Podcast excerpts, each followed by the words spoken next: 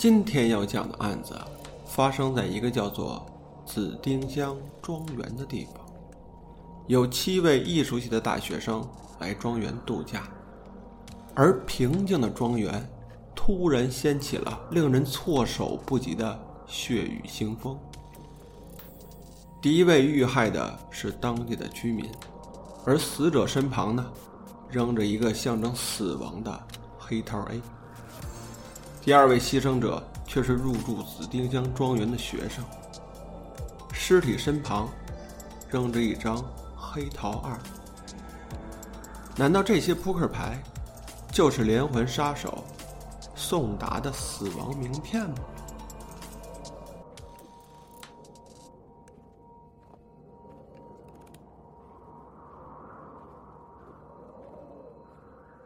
大家好，这里是三虎桥侦探社，我是铁探长。今天呀，为大家介绍一部日本的推理小说，是著名的日本作家年川哲也的《紫丁香庄园案件》。这个说起年川哲也啊，大家可能相对来说比较陌生。他的作品呢，咱们国家呀引进的不多。目前呢，我看到的也只有这一本《紫丁香庄园案件》。但是年川哲也啊，被评定为是日本推理小说中的宗师级的人物。这位作家呢，是一九一九年生人，二零零二年去世的，哎，八十三岁。他最早啊是在这个东京，日本的东京出生的。您想，一九一几年的时候，那时候正好是战乱时期，年川哲也啊，就随着他的父母。来到了中国的大连生活，直到这个二战结束之后，他才返回了日本。回去之后呢，才正式的开始了他的侦探小说之路。今天为大家介绍的这本《紫丁香庄园案件》呢，也是他的代表之作。可以说，年川哲也啊，毕生都信奉着这个本格推理小说的创作精神。所以他在这个日本的推理文坛呀，享有很高的地位。在一九九零年的时候，还专门以他的名字命名了一个年川哲也奖，也算是表彰他对这个日本本格派推理小说做出的贡献。借这机会啊，我也和大家聊聊，到底什么是本格推理？哎，之前也有不少朋友问说这个。日本的推理啊，有很多的流派，本格推理、新本格推理，还有社会派等等这些吧。包括现在比较新的 S.F 推理形式都也出来了。说讲到这些吧，这个历史就相对长一些了。其实我自己啊是有一个划分的，一说到推理小说，我会想到的都是日本作家写的；一说到侦探小说啊。指的都是西方的这些作家，包括美国呀、英国、法国等等这些。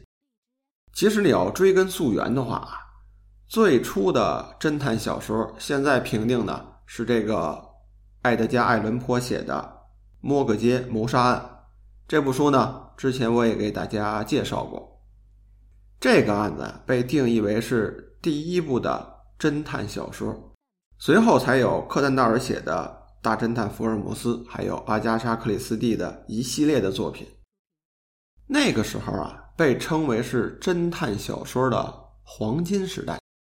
大约呢，就是在这个十九世纪末、二十世纪初的这段时间。比较有名的作家呀，就包括阿加莎·克里斯蒂啊、迪克森·卡尔，还有艾勒里·奎因等等这些。在随着西方世界的这个侦探小说兴起之后啊。慢慢也传到了日本，随后才会有日本的推理小说之父江户川乱步的一些作品，还有后来的横沟正史这些人。日本的侦探小说繁荣呢，应该是在二十世纪的二十年代左右。那个时候啊，也没有什么本格啊、新本格一说，那个时候都是侦探小说。这日本人呢，也是模仿。西方的侦探小说的写法，一上来会有案件发生，然后会有一个大侦探通过自己的这个逻辑判断、思维推理，最终呢找出凶手，破解这个谜题。日本人写的侦探小说啊，当然啊，发生的地点就是在日本的本土。哎，你比如横沟正史写的这个金田一耕助，很多的案件呢都是发生在一个叫做冈山县的地方，就有点像这个呃蝙蝠侠中的哥谭市一样，哎，这么一个地方，经常是发生这种命案，而且是连环性的命案。但这个风格呀，直到二十世纪的。五十年代被人给打破了，这个人是谁呢？就是著名的松本清张，社会派的领军人物。之前他的作品啊，我给大家也介绍过，就是《点与线》。他这个小说里面啊，也会有案件发生，但是他的这个案件侦破呀，是类似于模拟真实的这个警察刑侦破案的一个过程。他可能推理的内容并不是很多，但是它里面啊会模仿这个警察对相关的证人呢进行一个盘问，还有就是一些证据的提取啊，其中呢还会穿插着一些冒险的经历，也有这个侦探受埋伏被人打的情节。社会派的侦探小说啊，它那个娱乐性就不是那么的浓了。他写这部小说呢，主要是反映一个社会问题，或者说引发这些读者的一些思考。这个时间呀，大约就是在二十世纪的五十年代。大家想一想啊，正好是二战刚结束，日本战败，所以那个时候的社会问题，包括整个国家的问题很多。战后的时候啊，这个社会派的推理小说特别的走红。像江户川乱步、横沟正史，他们仿照西方侦探小说那种写作套路啊，不怎么招人看了。由此啊，也就划分出本格推理和社会推理两派。这事儿呢，一直延续到二十世纪的八十年代。从这个五十年到八十年这段时间呀，将近三十年的时间里，可以算得上是。本格推理的一个严冬了，那个时候还会有一些作家来写本格推理，里边的内容呢就是探案、解谜、抓凶手的这么一个过程。但是看这类小说的人不多了。直到二十世纪的八十年代，又一位名人出现了，那就是岛田庄司。岛田庄司呢，被誉为是新本格派的领军人物。他呢，还是回归到解谜破案的这个小说风格上，可以说它里面设置的一些谜题啊，都是那种超乎想象的谜题。我之前给大家介绍过岛田庄司的著名的作品，就是《占星术杀人魔法》。哎，这部书呢，当时很有代表性，就是大家读完这部书，都是为岛田庄司这种不可能实现的谋杀手段而感叹。大家觉得这故事写的太超乎寻常了，就是在现实生活中这种事情根本就不能发生，也就只有在小说中才能出现。这种写作风格呢，和老派的本格推理啊还不太一样。像江户川乱步、横沟正史等人写的本格推理啊，它里面的案件，包括设置的一些谜题、谋杀的手段，这些呢都可以被模仿。或者说有一些就是真实案件照抄过来的，但是岛田庄司设计的这些谋杀手段，那也就在小说中出现，不可能实施的。咱就说这个占星术杀人魔法这套书，他设置了一个一气儿谋杀六个女孩的案件，而且这个藏尸的过程呢，是把这个尸体啊进行一个分割，最后拼接完成。为的就是迷惑探案人员，哎，就这么一个故事。详细的内容呢，大家可以去翻之前的节目，可以去详细的听一听。就是岛田庄司的本格推理啊，和老派的有很大的出入。重点呀，就是这个案件的真实性、可信程度不一样。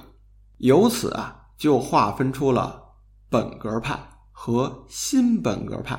这个新本格派的代表人物呢，就是岛田庄司随后啊，就是岛田庄司的这些崇拜者，或者说他的徒弟们，包括灵石行人，像著名的灵石行人写的《馆》系列，哎，钟表馆呀、杀人馆这些都是很不错的。你去读这些作品，他发生案件的这些地点，还有这种谋杀的手段，以及连续谋杀的这种犯罪行为，那在现实生活中可以说啊是太难太难遇到的。所以这么一说呢，大家就能总结明白了。最早啊，在十九世纪末、二十世纪初的时候，这个全世界呀只有侦探小说。当时那个年代啊，还不能叫侦探小说。都是以这个黑色小说或者说悬疑小说来称呼它。等到后来啊，这些小说呢，慢慢的加以进化，直到这个大侦探福尔摩斯出现之后，侦探小说这个名儿才算有。等到了那个时候啊，才正式把这些哎涉及到闹鬼的、哎科幻的和这个侦探小说相区分。大家把所有的眼光都集中到了。描写谋杀案这类小说上来了，哎，也就是侦探小说的一个繁荣阶段。随后，侦探小说呢传到日本，二十世纪二十年代初的时候，那个时候的作品呢被现代人称为本格派啊。当时“本格派”这个词也没出现，直到二十世纪五十年代，有了松本清张写出社会派推理小说之后，本格派才出现。这里啊，再多说一句，说什么是本格？其实啊，听字面意思，您大体能猜出来。本格啊，指的就是正宗的。像现在您去遛弯这个餐馆的牌匾上写的“正宗烤串”“正宗酸菜鱼”等等这些，哎，这个正宗啊，就是本格的意思。等到了二十世纪八十年代，岛田庄司为领军人物的这些侦探小说家呢。创造出了新本格派的推理小说，所以这么一看，您就能清楚的了解了。这个本格、新本格、社会啊，这些都是一个时间段的划分。有这个正经研究日本推理小说史的啊，他会分这个第一波浪潮、第二波浪潮和第三波浪潮这么一个划分。实际上呢，也就是本格社会跟新本格的这么一个划分过程。但是说实话呀，这些日本作家呀，从来没拿这些流派啊给自己贴个标签儿。咱比如说现在比较当红的东野圭吾，他写的推理小说，你看吧，有本格的，有这个娱乐至上、写诡计、写阴谋的，也会有一些写社会问题的一些侦探小说。那个玩味的点呀，并不是很浓，更多的呢，可能是。反映一个真实案件，或者说一个社会问题的情况。所以啊，我个人划分侦探小说其实挺简单的，就三类。这个划分啊，也不是按什么地域啊，或者说流派来划分的，就是一个风格。我划分的这三个风格呢，比较好记。哎，一个呢就是解谜类的，另一类呢是反映一些社会问题、真实案件的一个记录的这么一类的侦探小说。还有一类啊，就是具体描绘这个侦探故事的，把这个侦探呢当成一个英雄人物来描写的。简述呢就是解谜、社会还有硬汉这三类，就是我划分侦探小说的一个方法。像我自己这个书柜啊，这里面的侦探小说，我就是按这三类来标定划分的。讲了这么多外围的知识，咱们还是回到小说中来。今天给大家讲的就是年川哲也的紫丁香庄园案件。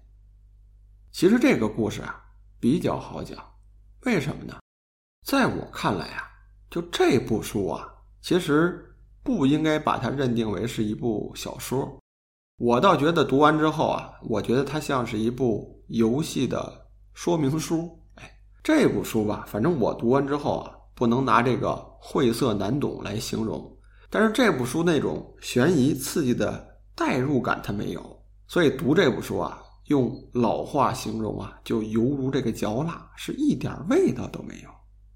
但就是因为啊，这个作家年川哲也，这是在日本小说界很有地位的这么一位人物，他的作品啊，很有代表性，所以也要拿来看一看。哎，我就是出于这个目的把这部书给读了。他这个故事啊，发生在大约是二战结束之后，日本经济得以繁荣的时候。说有这么一个庄园主特别有钱，哎，这个人呢建了一个山庄，而且啊，他还有一个特点，他特别的喜欢这个丁香花，所以他在自己的庄园里面种满了丁香花，因此啊，这个山庄得名紫丁香庄园。而且他还有一个爱好，就是收集这个全世界的面具，不管是非洲的、美洲的。哎，日本本土的这些鬼怪的面具，他好收集这个。他收集的面具啊，有上万个。最好玩的是什么呢？就是他收集来的这些面具啊，他把它都镶嵌在这个庄园的墙壁上了。也就是说，进到这个房间里面，这四周围啊，全都是面具。您想想这个诡异的气氛啊，一张张的人脸就在这个墙上。盯着你，你说这个感觉，看一眼让你汗毛根都发凉。哎，就这么一个环境，但是可惜的是啊，这个庄园修建好没多久，庄园主就去世了，而且啊，他还没有后人。这个庄园呢，后来就由一个日本的艺术学院收购了。他们把这个庄园呢，作为一个老师学生们度假的一个去处。赶上这个假期呢，有这么七名学生，有学音乐的，有学美术的，大家一同呢就来到这个庄园里面休假玩乐来了。但是这七个学生啊，这心里面啊各怀鬼胎，哎，有的还是情侣，有的呢就是相互的竞争对手。所以说这个组合呀，并不是让人看上去那么的和谐。等到了山庄之后呢，这个庄园里面有一对老夫妇来管理着，所以后来呢，这个山庄就是这对老夫妇还有七名学生一同居住。这个案件呀，就由此展开了。等学生们到了当晚，哎，吃过晚饭之后呢，大家为了消遣娱乐一下，就玩这个纸牌，但是发现这个牌呀，有点问题。说这一副牌啊，五十四张，但是他手里这套牌啊，黑桃一色全没了。哎，从黑桃尖到黑桃 K 全没有了。所以大家啊比较扫兴，说这游戏玩不了了，牌少张。由此啊，大家聊聊天也就睡了。等到第二天一早啊，传来一个不好的消息，说就在这个庄园的附近啊，有一个男人死了，而且发现啊。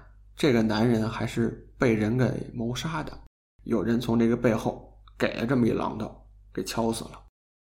而且当时发现啊，这个被害者穿的一件风衣，经调查呀，这件风衣是跑这个山庄里度假的一名学生的风衣。后来找这个学生一问，说当天啊，我来到这个庄园，我就把这个风衣搭在阳台上晾着去了。没想到让人给偷走了。今儿早上一看没了，但谁也没想到这个偷风衣的人竟让人给谋杀了。而且经过这个警方的调查呀，这个死者的风衣里面有一张纸牌，黑桃尖儿。哎，这张牌啊，刚好就跟这些学生们当天晚上玩那副牌一致。这个线索一出啊。就让这帮学生们很纳闷了，说我们来的第一天晚上，有人衣服让人给偷了。这死者呢，这人被谋杀之后呢，身上还有这么一个记号，那一定是凶手留下的。那凶手留下一张黑桃 A，会不会他会连续作案，继续把这个什么黑桃二、黑桃三呀一块出了呢？就抱着这么一个疑惑呀，大家。仍旧是在这个山庄里面继续度假，但是如果你按这个时间轴来看啊，时间没有过几个小时，第二起案件、第三起案件接连发生，而且死者的身上都会留下一张黑桃的扑克牌。再往后的故事啊，就有点像这个著名的阿加莎·克里斯蒂所写的《无人生还》那个案件了。一个孤岛模式的案件。在山庄中度假的这些学生们呢，接二连三的死去，但是这些人呢，还赖着不走。你读这部书，你着急的点啊，就是既然发生了凶杀案，那这些学生呢，还有能力离开这儿，但他为什么就不走呢？你读这部推理小说的时候，纳闷的点就在这儿，而且还很多。哎，不光这一点。本以为这部书呢，描写的是一个类似孤岛模式，或者说暴风雪山庄模式的一个推理小说。说到这儿，咱们得多说一句啊，这个孤岛模式和这个暴风雪山庄模式其实是一个。具体的意思呢，就是限定一个区域，这个区域呢，可能是一个山庄，也可能是一个海岛，完全的与外界隔离。用这个自然天气，你比如发山洪了、暴风雪呀，或者说暴雨等等，把这个地方呢和外界进行隔离，不仅仅是地理上的隔离，有的时候手机信号、通信往来都没有，就这么一个孤岛模式。但是你读《连川哲也》这部紫丁香庄园案件呀，你会发现他设定的这个庄园呀，并不是一个封闭的环境，这里面的人物呢是有进有出。包括后来啊，这个案件发生之后，侦破的警探们也来到这个庄园里面，也住在那儿。即便说这个警探住到了这个可以说是犯罪现场啊，依旧没有阻止这个谋杀案的发生。而且这个谋杀案啊，可以说是隔几个小时发生一次，隔几个小时发生一次。他的整部小说呢，并不是靠这个逻辑推理或者说证据来作为线索的。在我看来呀，他的整部小说都是以这个谋杀案、死去的这个人作为线索来一步一步推进的。所以读完整部书之后啊，我回想了一下，我说为什么没有引进连川哲也的其他作品呢？就是太不容易读了。他倒是秉承了这个本格派的一个思想啊，就是这个以解谜为乐趣。但是它里面树立的这个人物形象啊，都是一个纸片化的人。你觉得这些人吧，都脱离现实，他的这个故事真实性和那种信任感是完全没有的。我其实啊，对这些小说啊，也会有一个好坏的评定。哎，但是我这个评定呢比较特别。我怎么评定啊？给大家说一说啊。你比如说，现在这个天儿比较热了。哎等到晚上夜深人静的时候，九十点钟之后，我就喜欢呢坐在这个家里面阳台上，吹吹小风，用这个两三个小时啊来读读侦探小说，为的呀就是一种逃避现实的感觉，远离这个城市的喧嚣。就在那一两个小时的过程中啊，我会把自己带入到这个小说中，来经历这场惊险刺激的冒险，来经历这种。追捕凶手的这种快感，这个读小说读到最后，对故事真实性的信任的那种感觉，才是我评定这部小说好与坏最重要的一点。哎，我读完之后，觉得它里面设定的这个谜题，包括这个侦探人物的探案过程，觉得像那么回事儿，真实可信程度，哪怕说有百分之六七十，哎，我都觉得这书写的不错。但是《连川哲也》这部小说我读完之后啊，我就觉得它不像个小说，就像本说明书，哎，就有点像现在大家玩的这个剧本杀一样。所以我说呀，他这部《紫丁香庄园案件》呢，如果真做成一个剧本杀，把里面每一个受害者的这个剧本时间线单独摘出来，大家一块做做游戏，玩一玩。我倒觉得这本书倒是找到了它的有用之处了，所以这部书呢，我就为大家简单的介绍这么多。之前呢，可能更多的是谈了一下侦探小说啊、本格推理到底是什么。这部书呢，我是觉得不怎么好读，但是我还是推荐大家去看一下，去了解一下最原始的本格推理它的风格是什么样的。那今天的节目呢，就到这里，我们下次见。